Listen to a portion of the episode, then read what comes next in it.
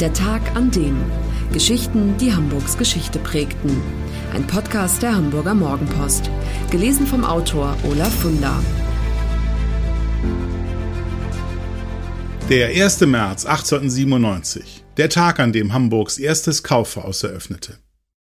Gott, was für ein riesiges Sortiment. Die Menschen damals sind total begeistert. Sowas hat noch niemand gesehen, jedenfalls nicht in ein und demselben Geschäft. Erlesene Möbel, echte Orientteppiche, Hutkreationen aus Paris und Sonnenschirme aus reiner Seide.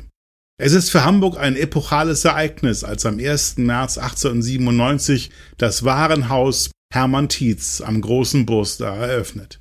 Das erste moderne Kaufhaus der Stadt. Kaufmann Oskar Tietz ist der Gründer. Den Grundstein zu seinem Imperium legte er 15 Jahre zuvor, als er in der ostthüringischen Stadt Gera sein erstes Kaufhaus baut.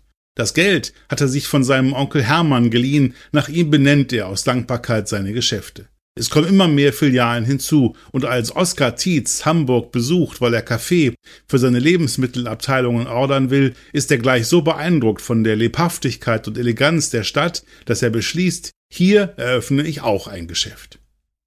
Eineinhalb Jahrzehnte später hat sich der Jungfernstieg zur beliebtesten Flaniermeile der Stadt entwickelt, und da Oskar Tietz mit seinen Unternehmungen immer dort sein will, wo das Leben pulsiert, entscheidet er sich, dorthin umzuziehen.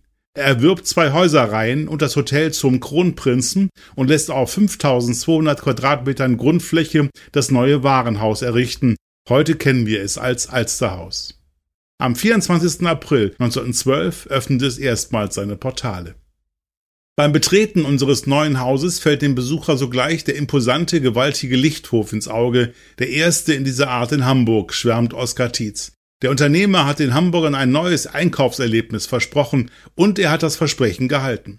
Durch die Glaskuppel fällt wundervoll mildes Licht in die Halle. Es gibt Säulen aus grün schimmerndem Marmor, Messinggeländer, in dem sich 16-armige Kronleuchter spiegeln. Neben einem Teppichsaal, der mit aufwendigen Kunstverglasungen gestaltet ist, beeindruckt vor allem die Vielfalt in der Lebensmittelabteilung die Kunden. Frischfleisch, Fluss- und Seefisch, Früchte und Delikatessen aus der ganzen Welt machen das Haus zu einem beliebten Anlaufpunkt für Gourmets. Im Inflationsjahr 1923 stirbt Oskar Tietz. Seine Söhne Georg und Martin treten an die Spitze des Familienunternehmens und bauen es zum größten Warenhauskonzern Europas aus. Sie übernehmen den KDW in Berlin, einige Filialen des Kaufmanns Adolf Jandorf und sämtliche Warenhäuser des Konkurrenten Alexander Konitzer. Der Siegeszug scheint nicht mehr aufzuhalten. Beim 50. Firmenjubiläum 1932 arbeiten im Hermann-Tietz-Konzern mehr als 20.000 Beschäftigte in 19 Filialen, ein Imperium.